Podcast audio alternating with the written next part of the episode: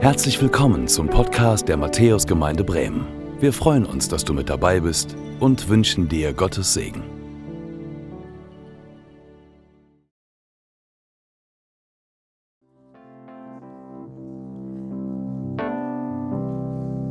Ah, vielen Dank. Ich bin immer so dankbar, dass mir jemand dieses Pult hochträgt, weil ich so klein bin. Und ich habe immer Angst, dass ich dann hängen bleib an den Stufen. Also vielen Dank, Matthias. Ganz wunderbar.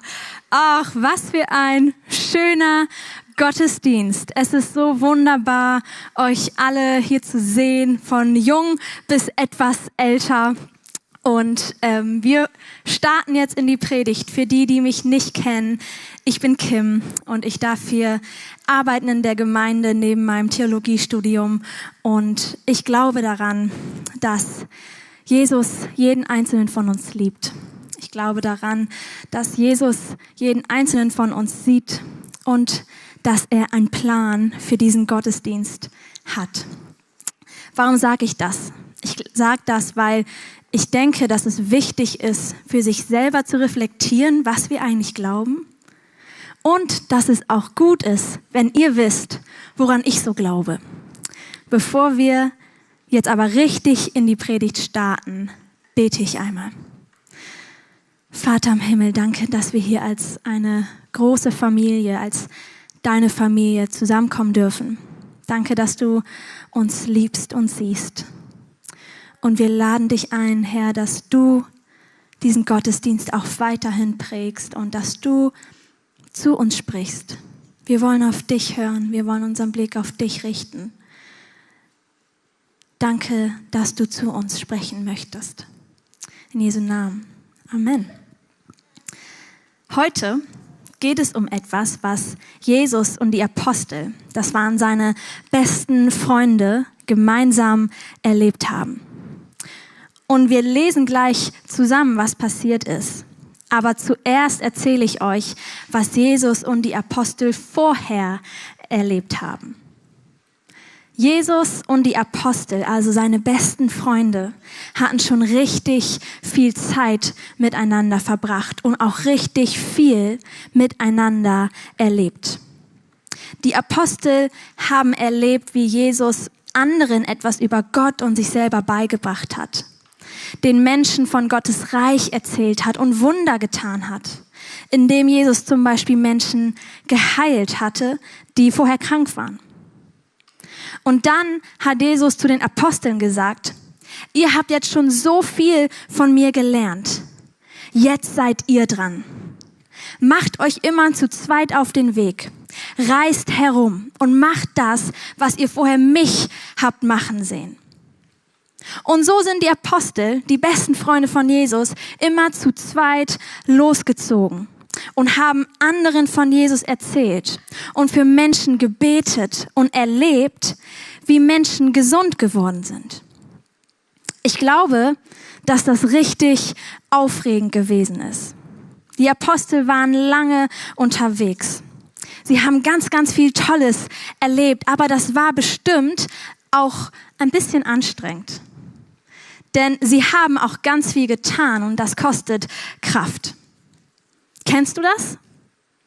Mir geht's manchmal so, wenn ich einen vollen Tag hatte, an dem ich ganz, ganz viel schöne Dinge erlebt habe, dann freue ich mich darüber, wenn ich das jemandem erzählen kann. Und manchmal habe ich so viel erlebt, dass ich beim Erzählen dann auch mal richtig aufdrehe und merke, was ich alles Schönes erlebt habe. Und trotzdem bin ich dann abends in der Regel kaputt und müde und freue mich, wenn ich mich mal ausruhen kann. Ich könnte mir vorstellen, dass das den Aposteln ähnlich ging. Und wir wollen jetzt in der Bibel lesen, was passiert ist, als die Apostel von ihrer langen Reise zurück zu Jesus kommen. Und das steht in Markus 6 in den Versen 30 bis 32. Da steht, die Apostel kamen wieder bei Jesus zusammen und berichteten ihm alles, was sie getan und gelehrt hatten. Da sagte Jesus zu ihnen, kommt, wir gehen an einen einsamen Ort, wo wir allein sind und wir, wo ihr euch ein wenig ausruhen könnt. Denn es war ein ständiges Kommen und Gehen sodass sie nicht einmal Zeit zum Essen fanden. Sie fuhren also mit einem Boot an einen einsamen Ort, um allein zu sein. Was passiert hier? Die Apostel kommen zurück und Jesus nimmt sich zuerst Zeit, um ihnen zuzuhören. Und die Apostel können Jesus alles erzählen, was sie auf ihrer Reise erlebt haben. Ist das nicht schön? Jesus nimmt sich Zeit, um ihnen zuzuhören.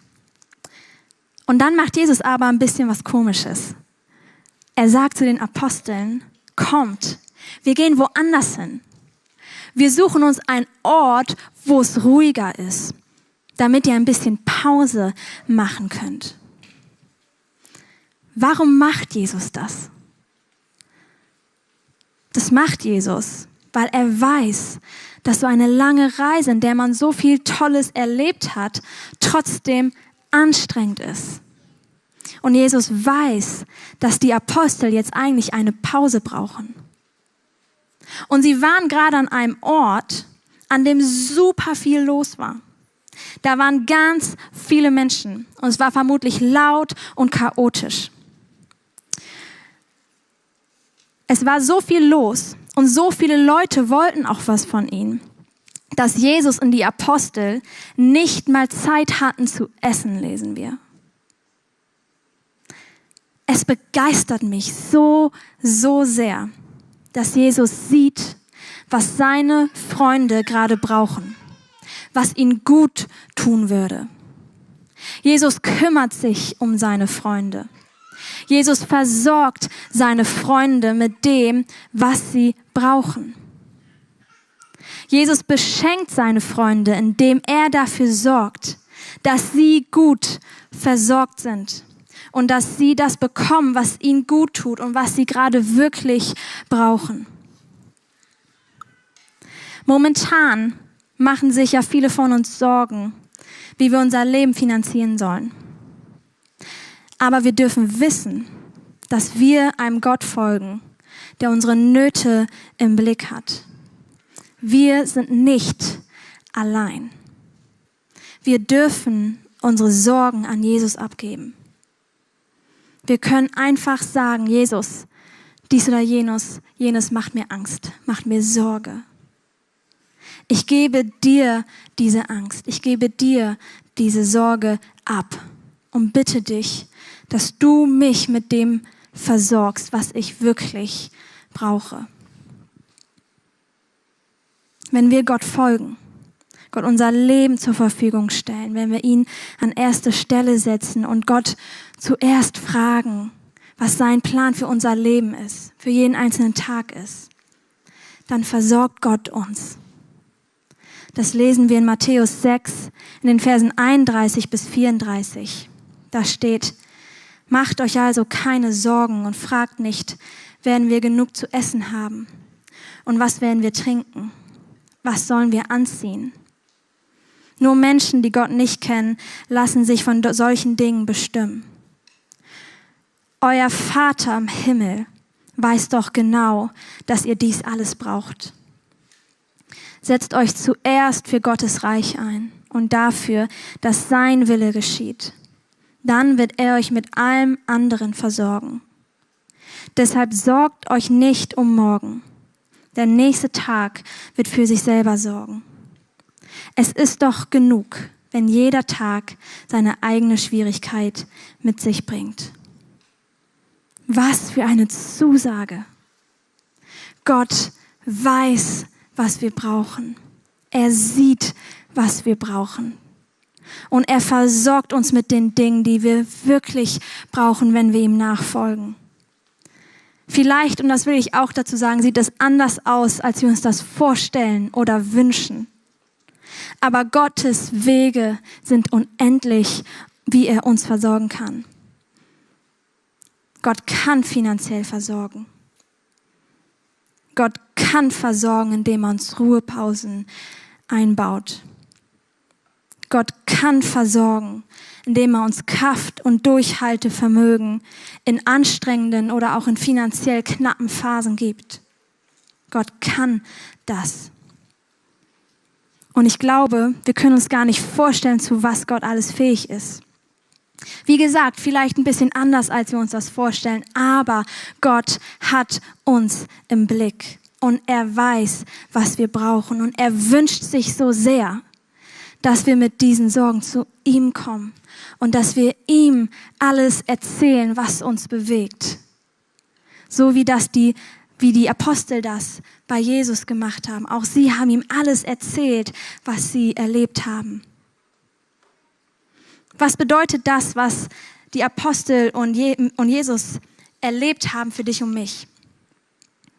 Du kannst dir merken, dass Jesus sich Zeit nimmt, um dir zuzuhören. Und dass Jesus auch sieht, was du wirklich brauchst. Und dass er sich um dich sorgt und sich um dich kümmert. Was Jesus und die Apostel direkt danach erlebt haben, wie es jetzt weiterging, das hören wir jetzt von Miriam. Yes. Diese Menschenmenge, die da ähm, war, wo Jesus seine Jünger rausgeholt hat, das war so eine Art Fanclub. Das waren ganz, ganz viele Leute, so wie hier vielleicht nur mal 100, mal 150, also Tausende von Menschen. Und die haben gesehen, vielleicht gehört über Bekannte, über Freunde, was dieser Jesus gemacht hat. Der hat Wunder gemacht, der hat Menschen geheilt, der hat eine krasse Botschaft gehabt vom Reich Gottes. Das war etwas, was die Menschen begeistert und angezogen hat. Die wollten mehr davon hören und mehr davon sehen. Und es war diese große Menschenmenge, die alle auch im Einzelnen verschiedene Anliegen hatten. Wir hatten unterschiedlichste Motivationen dabei. Vielleicht war es Wundersehen oder zu hören von diesem Reich Gottes.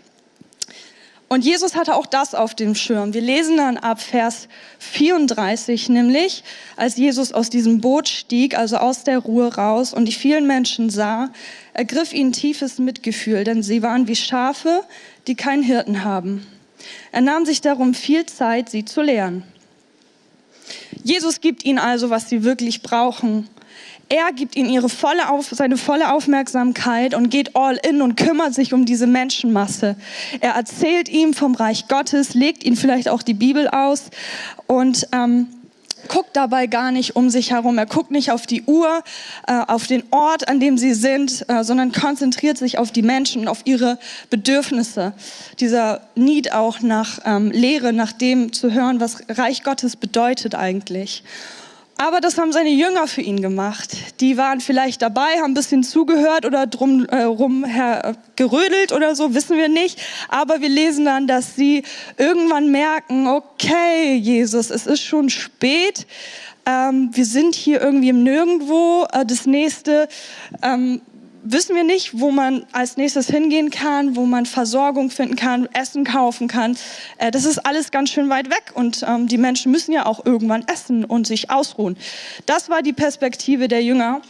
Und sie haben ähm, gesehen, okay, es gibt nichts und wir müssen jetzt irgendwie eine Lösung finden. Dann sind sie auf Jesus zugegangen und meinten, ja, äh, jetzt in meinen Worten, so steht es da nicht, aber ja, Jesus, wir stören ja ungern, es ist aber schon spät und hier gibt es irgendwie nichts. Ähm, die Menschen müssten essen und du müsstest sie jetzt vielleicht mal losschicken, damit sie das tun können und sich was organisieren können.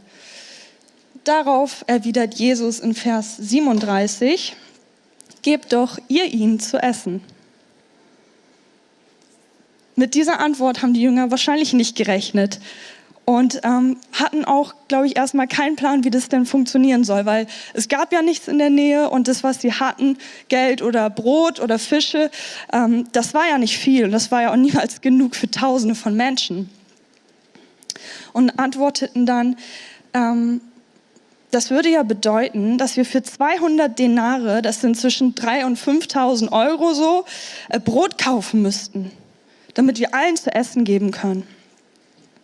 Die Jünger waren immer noch in ihrer Perspektive und schauten auf das Unmögliche. Wir haben nicht viel, aber wir brauchen so viel. Sie sehen auf das, was gebraucht wird, die vielen Menschen und auch das Geld, was dazu nötig wäre. Jesus sieht das auch. Er sieht, was nötig ist, er sieht die Menschen, er sieht, ähm, was man bräuchte an Geld, an Mitteln aber er sieht auch die Jünger. Und er versteht ihre Lage, dass sie sich vielleicht etwas planlos oder überrumpelt gefühlt haben und gibt ihnen dann in dieser Situation ein Tool an die Hand, ein Tool, also ein Werkzeug, ähm, wie sie in dieser unmöglichen Situation einen Perspektivwechsel vornehmen können. Dann lesen wir nämlich im Vers 38, da sagt Jesus, wie viele Brote habt ihr? Jesus lenkt den Blick der Jünger auf das, von dem weg, was man eigentlich braucht, diese große Masse auf das, was da ist. Was habt ihr? Wie viele Brote habt ihr? Das war's. Und dann wird der Perspektivwechsel aktiv, in dem Jesus ihnen sagt, geht jetzt und seht nach. Sie taten es und kamen wieder zu ihm und sagten, fünf und außerdem zwei Fische. Okay, nach dieser Bestandsaufnahme kamen die Jünger mit dem, was sie hatten, zu Jesus. Der Perspektivwechsel, dass er erfolgreich war, zeigt sich darin, dass Jünger nicht einfach, äh, dass sie einfach antworten und nicht diskutieren oder Sorgen haben und sagen, oh, es ist ja nur so, sondern sie bringen das und sie sagen, okay, ähm, fünf Brote, zwei Fische. Ab Vers 39 lesen wir. Da wies Jesus die Jünger an, dafür zu sorgen, dass die Leute sich alle gruppenweise ins Gras setzen. Auch hier lesen wir, Jesus bringt Ordnung, Jesus bringt Ruhe. Er geht nicht in die große Masse und verteilt und tut das Wunder, sondern er weist die Jünger an, dass sie erstmal diese Gruppen sortieren sollen, sollen sich hinsetzen und zur Ruhe kommen. Vers 40, als sie sich in Gruppen zu 150 gelagert hatten, nahm Jesus die fünf Brote, die zwei Fische, blickte zum Himmel und dankte Gott dafür. Dann brach er die Brote in Stücke Jesus ist der, der handelt in dieser Szene. Er tut das Wunder, er vermehrt die Brote und die Fische, er handelt. Vers 41 geht weiter und dann gab er sie den Jüngern, damit sie an die Menge verteilen. Auch die zwei Fische ließ er unter alle verteilen. Jesus gibt im Überfluss. Die Jünger teilen einfach aus diesem Überfluss aus. Das war ihre Aufgabe, das war ihr Part in, dem, in der Szene. Das wenige, was aus der Sicht der Jünger da war, macht Gott zum Überfluss. Und es war sogar mehr als genug, denn dann lesen wir weiter, dass alle, also auch die Jünger, satt geworden sind, gegessen haben, satt geworden sind. Es ist nicht so, dass der Jesus sagt, okay, jetzt gebt ihr erstmal den Leuten und ihr kriegt den Rest, sondern alle sind satt geworden. Und es ist sogar was übrig geblieben. Die Zahl der Männer, die von den Broten gegessen hatten, belief sich auf 5000. Wir durften heute also hören und erleben, Gott versorgt dich im Einzelnen. Er schaut auf den Einzelnen, er versorgt und beschenkt den Einzelnen, die kleine Gruppe, das haben wir von Kim gehört. Und das darfst du auch für dich heute annehmen. Gott sieht dich und er will dich beschenken. Wir sind zwar jetzt keine 5000 Menschen, aber doch eine große Menge. Und jeder hat vielleicht auch sein persönliches Anliegen, wie diese Menschenmasse auch, warum er gekommen ist oder wie es ihm geht. Und für die einen ist vielleicht das, was wir jetzt gerade erzählt haben, ganz klar. Ja klar, Gott versorgt mich, das erlebe ich jeden Tag. Aber es gibt bestimmt auch einige, für die ist es nicht so klar. Und die sitzen hier und denken, cool, dass Gott versorgt, aber irgendwie sehe ich das nicht in meinem Leben. Und wenn du dir auch so einen Perspektivwechsel wünschst, dann habe ich eine richtig gute Nachricht für dich. Die lesen wir dann nochmal im Vers 34. Jesus steigt aus dem Boot, sieht die Menschen und ihn ergriff tiefes Mitgefühl, denn sie waren wie Schafe, die keinen Hirten haben. Okay, wo ist da jetzt die gute Nachricht? Die gute Nachricht ist, Gott kommt zu uns. Er ist auf diese Welt gekommen. Damals, das haben wir jetzt gelesen, aber auch heute kommt er noch, kommt auf Menschen zu. Und er hat Mitgefühl. Er versteht uns. Er sieht uns. Und wenn wir Markus Evangelium weiterlesen, dann lesen wir auch, dass Jesus auch wieder krasse Sachen gemacht hat, Wunder. Er hat Menschen geheilt, vom Reich Gottes erzählt. Aber das Wichtigste lesen wir dann in Kapitel 15. Da lesen wir nämlich, dass Jesus ans Kreuz geht. Gott kommt in die Welt, ähm, in seine Schöpfung als Mensch und wird verurteilt. Er wird verurteilt, obwohl er keine Schuld hatte und wurde gekreuzigt. Er ist gestorben, aber am dritten Tag auferstanden. Und weil das passiert, ist, ist ein Perspektivwechsel für uns heute möglich. Deswegen können wir zu Gott kommen, ohne Schuld, ohne Scham, ohne Sorge. Und das ist das, was wir glauben und bekennen. Jesus ist das größte Geschenk, das uns gemacht wurde. Und wir müssen es nur annehmen und öffnen. Ich weiß nicht, was du persönlich gerade brauchst. Ob es Ruhe ist, wie bei den Jüngern, dass du körperlich oder innerlich zur Ruhe kommen musst oder möchtest. Ob es Geld ist oder Essen, Kleidung oder ein Job. Vielleicht ist es auch was Unsichtbares, dass du einfach hoffnungslos bist oder keine Kraft hast, du bist müde. Oder du wünschst dir auch so einen Perspektivwechsel oder auch ein Wunder in deinem Leben. Doch ich glaube, dass Gott dir heute helfen will, auf das zu schauen, was du hast. Das ist unser Part in der Geschichte, auf das zu schauen, was wir haben und das zu bringen, was wir können. Und dann einfach Gott seinen Job machen lassen, denn er kümmert sich, er vermehrt, er tut die Wunder. Er ist der, der handeln will und auch handeln kann. Er kümmert sich um das, was es eigentlich braucht. Gott ist großzügig in dem, was er gibt. Und es ist ganz egal, was das ist.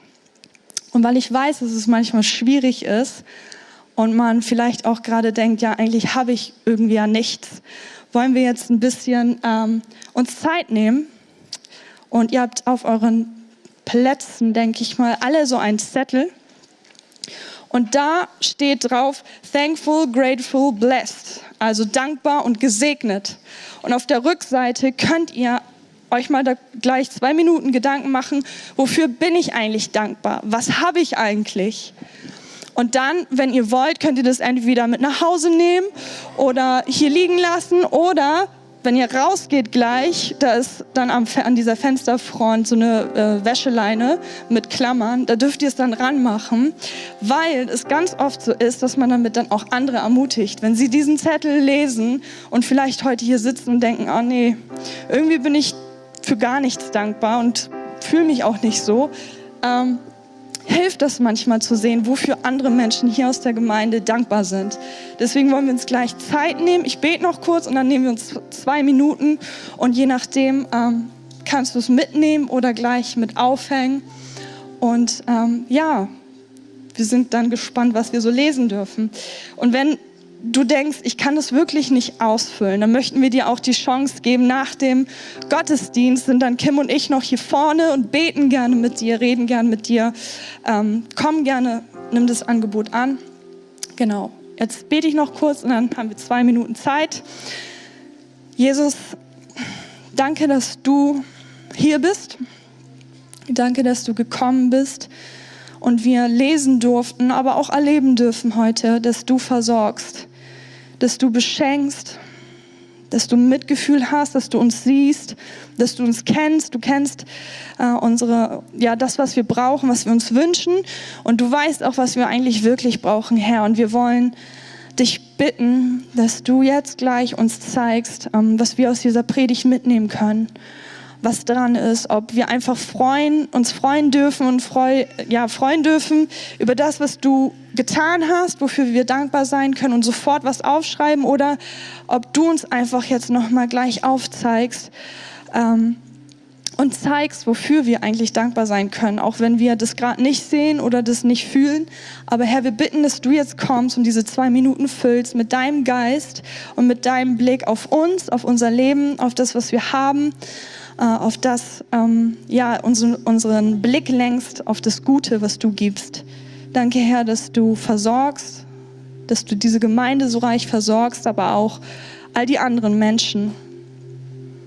Amen.